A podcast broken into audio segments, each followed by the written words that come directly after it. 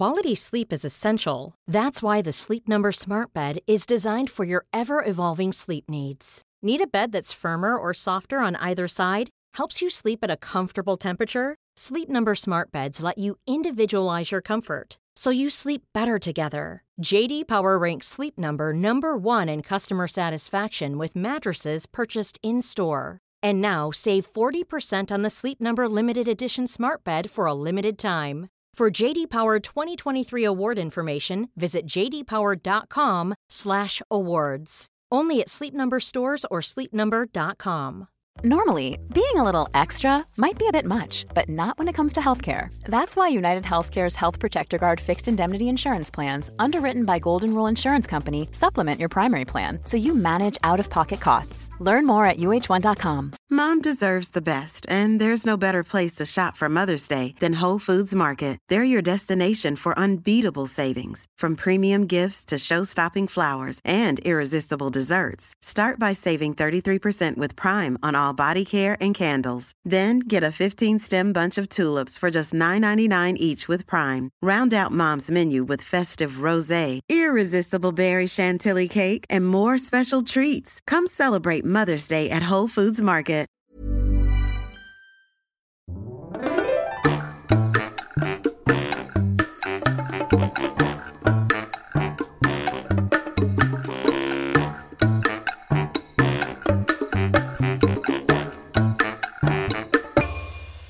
Hola, ¿qué tal? Esto es How to Spanish Podcast. Yo soy David. Y yo soy Ana. En este episodio te vamos a hablar del neuromarketing. ¡Wow! How to Spanish podcast is designed to help Spanish students improve their listening and vocabulary skills, and it's made possible thanks to our Patreon community. By joining the community, you can access the vocabulary guide and interactive transcript, bonus episodes, and monthly activities to practice your Spanish. If you would like to join the experience, go to patreon.com slash howtospanishpodcast. Muchas gracias y bienvenidos a nuestros nuevos patrones. Chongi, McKeever, Tyler, Thomas, Latania, Dave, Jackson, Elizabeth, Jay. Murilo. ¿Te has preguntado por qué compras los productos que compras? Podrías pensar que porque te gustan, ¿no? Sí, o a veces pensamos que somos muy diligentes y hacemos una gran investigación sobre las cosas que compramos, pero creo que no siempre es así, ¿no? Sí, de hecho, el tema de hoy tiene que ver con por qué la gente compra lo que compra, compra los productos que compra. Y la verdad es que una gran parte de la decisión de compra es subconsciente. Y bueno, antes de arrancar con todo esto del neuromarketing, ah, pues el marketing, y es una palabra súper interesante en español porque pues obviamente es una mezcla, ¿no? Entre neurología y marketing o mercadotecnia. Eh, esta ciencia o esta pues parte del estudio eh, es muy común que lo digamos en inglés, marketing, ¿no? Aunque la palabra correcta es mercadotecnia, que es justamente la ciencia o el estudio que estudia la- los mercados. Eh, lo decimos muchísimo en inglés y, y creo que viene porque es pues un concepto relativamente nuevo y que se ha desarrollado mucho en los mercados eh, en donde se habla inglés, ¿no? Sí, piensa en palabras que tienen que ver con tecnología. Usamos mucho inglés, ¿no? Nadie dice chip en otro idioma, simplemente es chip y ya. Exactamente. Y bueno, entonces el marketing es esa cosa que, pues, muchos de nosotros creo que en algún punto nos quejamos y decimos como, no, el marketing es malo porque te hace cambiar la manera en que ves las cosas, te quieren, te quieren vender algo que tú no necesitas y todo eso. Pero la realidad es que el marketing es algo que vive en nosotros y suena bien chistoso, pero a lo que voy es, el marketing es algo inherente a nuestras vidas. Si pensamos como el marketing, como la manera en que tú estás promocionando algo, un producto, un servicio, realmente eso está siempre contigo. Promocionarse es algo que nosotros necesitamos hacer como personas en muchos aspectos de nuestra vida. En el trabajo. Exactamente, en el trabajo o inclusive cuando tú estás buscando una pareja, suena muy absurdo, creo, pero realmente hay algo de marketing, entre comillas, lo estoy haciendo, porque tú tienes que demostrar tus cualidades y obviamente tus mejores cualidades. No llegas con una persona que te gusta o que quieres salir con ella y decirle, yo ronco en las noches. Me huelen los pies. Exactamente, no, no, no.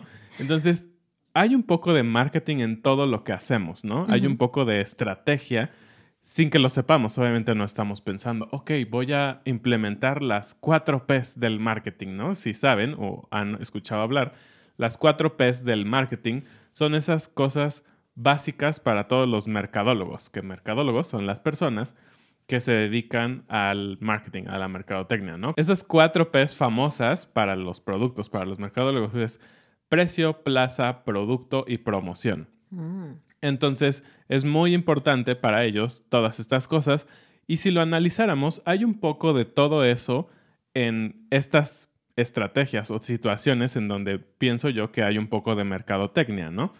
Pero bueno, no lo hacemos así todos los días, simplemente estamos hablando un poquito bien de nosotros o en un trabajo también cuando vas a una entrevista, realmente te vendes, ¿no? Claro. Estás vendiendo lo mejor de ti, ¿no? Y bueno, si eres como yo, yo soy un comercial andante. Oh, sí. Cuando un restaurante me gusta, un producto me gusta, incluso cuando encuentro gente que crea cosas interesantes que me parecen buenas, yo voy a hacer como un comercial andante. Yo siempre le hablo a otras personas de eso o intento convencer a la gente de comer conmigo en esos lugares diciendo todas las cosas buenas, como es que es un lugar muy bonito y la comida es muy saludable y a veces mis amigos o mis padres o David me dicen, ¿te pagaron para promocionar este lugar? Y yo, no, es que realmente me gusta y quiero que otras personas lo conozcan. Exacto, y ese es un tipo de mercadotecnia que obviamente las marcas buscan muchísimo en tener personas leales, ¿no? Tener estos embajadores, de la marca que justamente van a hacer eso. No solo van a hablar como, ah, ese producto está bien, sino que realmente están poniendo empeño, están poniendo tiempo y hasta están tratando de de convencer a personas de que hagan lo que esta persona quiere, ¿no? Un producto, un servicio, como dijo Ana. De hecho, en How to Spanish Podcast tenemos varios embajadores de nuestra marca. Queremos agradecerles porque ustedes siempre están comentando, contándoles a otras personas sobre nosotros y apoyándonos. Muchas gracias. Pero bueno, fuera de ese comercial. sí, eso es genial. Y bueno, entonces, a muy grosso modo, creo que eso es la mercadotecnia, ¿no? Como impulsar a través de estrategias, a través de ideas, el producto, el servicio, la persona, ¿no? Ahora hay literalmente marketing de personas y también lo vemos en, la política, ¿no?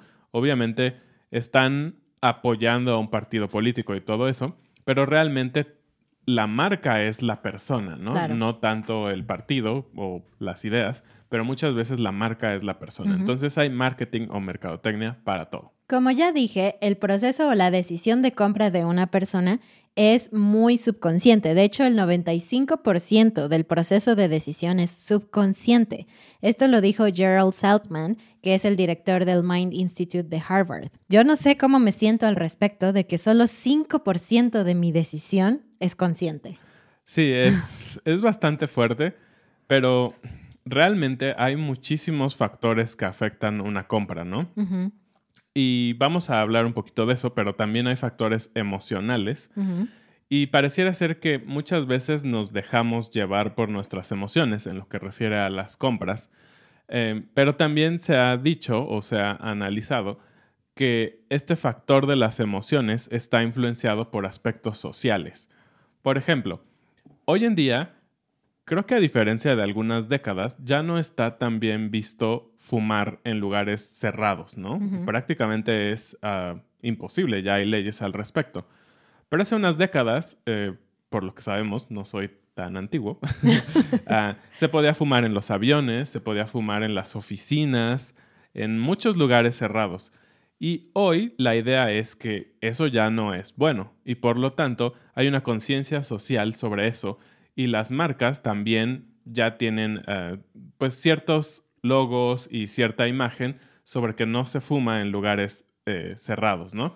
Entonces, ahora la mercadotecnia tiene una parte social también que va enfocada también a nuestras emociones. Y Peter Drucker, quien es un mercadólogo famoso, él dice que el objetivo del neuromarketing es decodificar los procesos mentales para poder descubrir los deseos, las ambiciones, las causas de las cosas que ellos quieren comprar para así darles lo que necesitan. Pero yo pienso, ¿cuántas de las cosas que compramos realmente necesitamos? Creo que hay una gran diferencia entre necesitar y querer.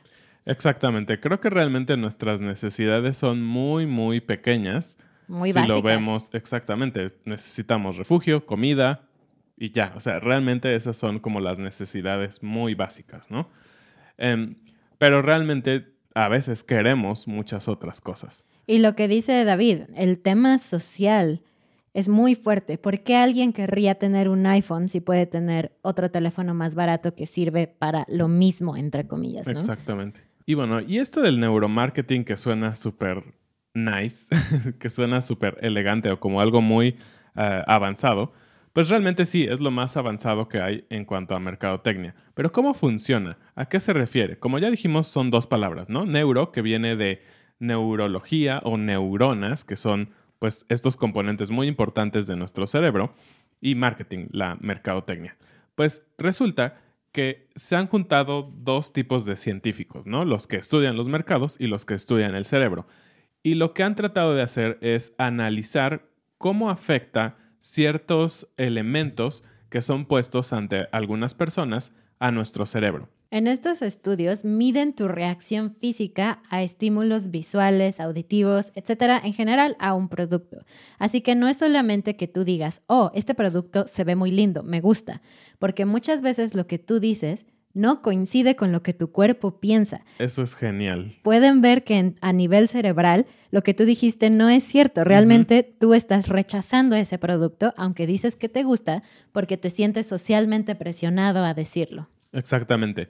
Y de hecho ocupan algunas zonas del cerebro que ya están clasificadas o se sabe que son zonas de placer y zonas que producen tristeza o dolor.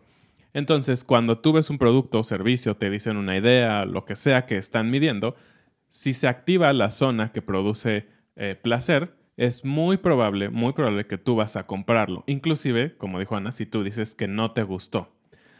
Y por otro lado, si se activa la zona de tristeza o miedo, digamos estas zonas negativas, pues obviamente es un producto o es una idea que no es muy buena. Y se mide a través de diferentes cosas. El movimiento de tus ojos con una técnica que se llama eye tracking, como seguimiento del movimiento ocular. También se mide con electroencefalogramas, es una palabrota, que justamente mide la actividad eléctrica de tu cerebro. También con la codificación facial, que es lo que detecta qué pequeños movimientos hace tu cara y qué significan esos movimientos.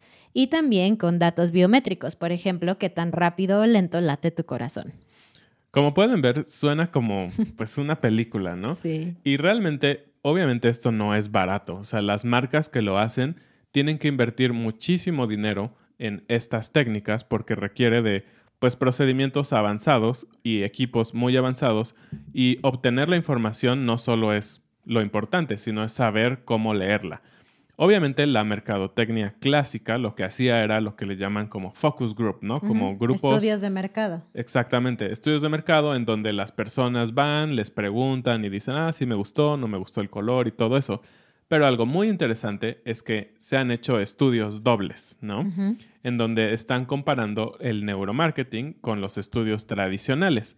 Y por ejemplo, lo que ha pasado es lo siguiente. La marca Chetos. Bueno, así decimos en México, pero es Cheetos, ¿no? Estas frituras color naranja. Creo que esta marca pertenece a Frito Lay. Exactamente, que en México es parte del grupo PepsiCo y nosotros también lo conocemos como Sabritas. Pero bueno, Esta compañía quiso probar un anuncio que iba a salir en la televisión en donde había una persona que le hacía una broma a otra. Esta persona ponía los chetos de color naranja adentro de una lavadora con ropa blanca. Esto y querría decir que su ropa blanca perfecta, pristina, iba a terminar siendo color naranja y con olor a chetos. guácala. Obviamente era un comercial chistoso. Y esta marca hizo esta combinación de los dos estudios, un estudio de mercado tradicional y otro grupo con técnicas de neuromarketing. Y lo que descubrieron es que la gente que estaba en el estudio de mercado había dicho que no le gustaba porque había sido una broma pesada y ellos decían que no iba a funcionar. Sin embargo, cuando vieron los resultados de las técnicas de neuromarketing, se dieron cuenta que a la mayoría de la gente sí le gustó. Sin embargo, se sentían otra vez socialmente presionados a decir que no, porque nadie quiere parecer como una persona mala. Sí, o que disfrutas la maldad. ¿no? Pero la realidad es que, seamos honestos, a veces nos divierte la maldad. Es por eso que hay miles de videos en YouTube en donde personas se caen y se vuelven virales y todo eso. Estos estudios están confrontando nuestra realidad, nuestra realidad social contra lo que nuestro cerebro piensa que es atractivo. También es un hecho que los usuarios o los compradores han cambiado su comportamiento conforme pasan los años. Nadie se queda igual. Así que ahora el usuario valora mucho la experiencia, no solamente el producto. Y la experiencia se puede referir a varias cosas, a cómo es el proceso de compra, cómo es la experiencia cuando tú vas a una tienda a comprar un producto, a contratar un servicio, pero también lo que hay detrás y alrededor de las marcas. ¿Qué representa esa marca? ¿Qué valores te transmiten? Y tú intentas asociarte con marcas que tienen los valores que tú también tienes o que te dan la imagen que tú quieres presentar al mundo. Es por eso que una parte muy importante del neuromarketing es el marketing emocional y el storytelling, que son dos ramas que se tienen que incorporar para que las marcas puedan despertar emociones en las personas. Así es. Hoy en día creo que nos hemos dado cuenta que las marcas ya no pueden solo vender un producto, ¿no? Es decir, en, Estados Unidos se analizó y hay 80 marcas diferentes de agua natural, de solo agua. Un producto que no tiene sabor, que no aporta grandes cosas, más que, obviamente, hidratarte es un producto básico. Pero ¿cómo un consumidor va a elegir entre 80 marcas diferentes? Es una locura. Entonces, tiene que haber diferenciadores. Y ahora lo que vemos es que las marcas se han dado cuenta que lo que la gente quiere no solo es el producto, es algo más allá, es experiencias. Entonces, a través de las experiencias que la marca te puede dar, es como puedes generar emociones y por lo tanto decir, ok, esta marca me gusta lo que está haciendo, me gusta tal vez su compromiso con el medio ambiente ahora o lo que están haciendo para ayudar en algunos países donde no tienen mucha agua y por lo tanto voy a comprar ese producto, aunque cueste tal vez un poco más que otros más baratos, pero que son lo mismo. Y por medio del storytelling, que sí, la palabra está en inglés, pero así es como se conoce, o contar historias o narrativa, podríamos decir quizás, las marcas logran consolidar la decisión de compra de un usuario. Porque, por ejemplo, una marca que quiere llevar agua limpia a un país donde no existe, lo que puede hacer es promocionarse de manera que despierte tu enojo o tu sentido de la justicia, que no es justo que personas no tengan acceso a agua limpia. Y después te presentan su solución. Así que ellos despertaron en ti una emoción muy fuerte, el enojo, y después te dijeron, pero podemos hacer algo juntos llevando esta agua a estos países. Todo depende de cómo te cuenten la historia. Un ejemplo es Vodafone. Esta marca lanzó planes ilimitados de datos 5G. Y parece que es solamente una cosa más de tecnología, pero lo que ellos hicieron fue crear un anuncio publicitario en donde hicieron una coreografía con muchas mujeres que parecen la misma persona. Cada una de estas mujeres representa una faceta diferente una está bailando, otra está con amigos en un café, otra está sola, otra está leyendo, etc. Es un video muy divertido. Vamos a dejar abajo la liga si tú lo quieres ver. Y lo que ellos querían hacer con esto es no solamente decir, hey, tengo planes ilimitados, cómpralo, sino decir, mira, mi marca representa que tú eres una persona compleja, eres una persona que tiene muchos lados, muchas facetas, tú eres una persona ilimitada y por eso necesitas planes ilimitados. Wow. Tenemos la pregunta del día. Por favor, dinos con qué marca te sientes identificado emocionalmente. Y bueno, todo esto del neuromarketing es súper interesante y en general el marketing y todo eso. La verdad es que somos bastante ñoños, creo, y nos gustan todos estos temas y nos gusta compartirlo con ustedes para que aprendamos cosas nuevas y vocabulario nuevo. Pero pensando un poquito en estas marcas que realmente creo que hacen un trabajo muy bueno, y no digo que eso haga que sea yo un consumidor adicto a ellas, una de ellas claro que es Coca-Cola. No podríamos dejar de hablar de Coca-Cola, de Coca-Cola, hablando de mercadotecnia, ¿no? Creo que ellos siempre han sido pioneros y muy buenos en lo que hacen. Exactamente. Y, para mí, uno de los recuerdos que tengo de Coca-Cola es estos anuncios que tienen ositos, ositos polares Ajá. cuando se acerca la temporada de Navidad. Y lo más interesante es que, pues, han cambiado a lo largo de los años y para mí siguen siendo esas cosas que siguen en mi mente. O sea, yo recuerdo como cosas de Navidad y pues obviamente las cosas clásicas, pero siempre recuerdo estos anuncios en donde hay ositos y un Santa Claus y, y lo más padre creo es que la marca no está presente en todo el tiempo, es decir, no todo el tiempo estás viendo una Coca-Cola, pero a través de diferentes estímulos sabes que son ellos. Hay elementos rojos, hay ciertos colores que ocupan el tipo de letras y solo al final tal vez sale el osito con su Coca-Cola o lo que sea, pero es bastante interesante cómo han podido pues cautivar tal vez la emoción. Y pues yo no tomo refresco hoy en día desde hace, no sé, seis o siete años, pero para mí sigue siendo muy llamativa esta marca. Creo que si siguiera tomando refresco, sin duda tomaría Coca-Cola. Es, es algo genial que han hecho con su marca en mi mente.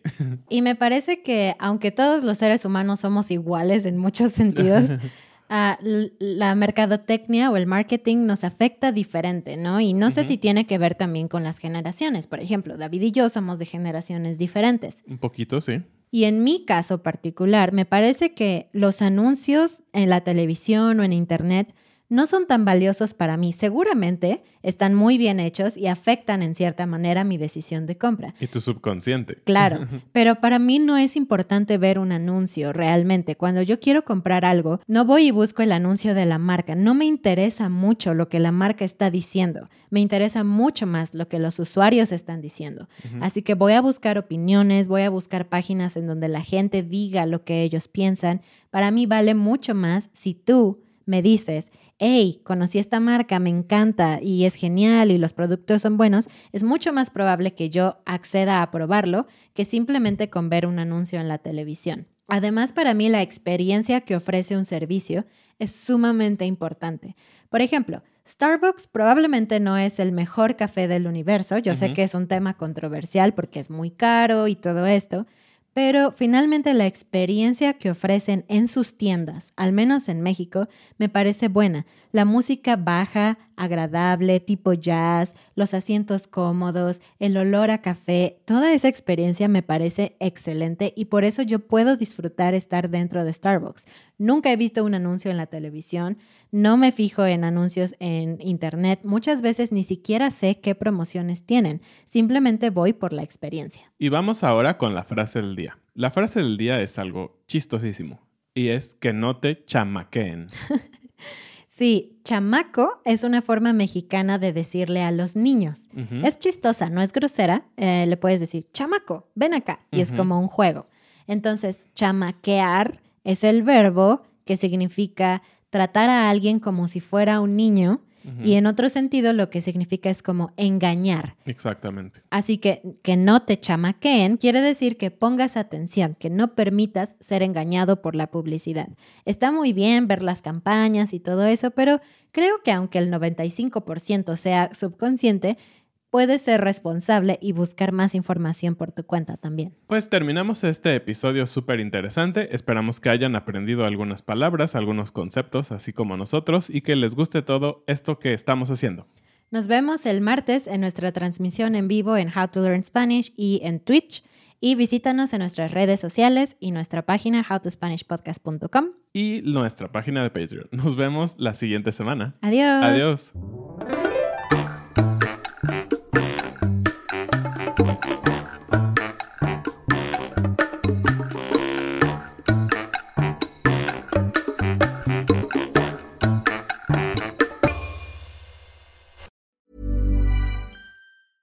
Want flexibility? Take yoga. Want flexibility with your health insurance? Check out United Healthcare Insurance Plans. Underwritten by Golden Rule Insurance Company, they offer flexible, budget friendly medical, dental, and vision coverage that may be right for you. More at uh1.com. Mom deserves the best, and there's no better place to shop for Mother's Day than Whole Foods Market. They're your destination for unbeatable savings, from premium gifts to show-stopping flowers and irresistible desserts. Start by saving 33% with Prime on all body care and candles. Then get a 15-stem bunch of tulips for just $9.99 each with Prime. Round out Mom's menu with festive rosé, irresistible berry chantilly cake, and more special treats. Come celebrate Mother's Day at Whole Foods Market.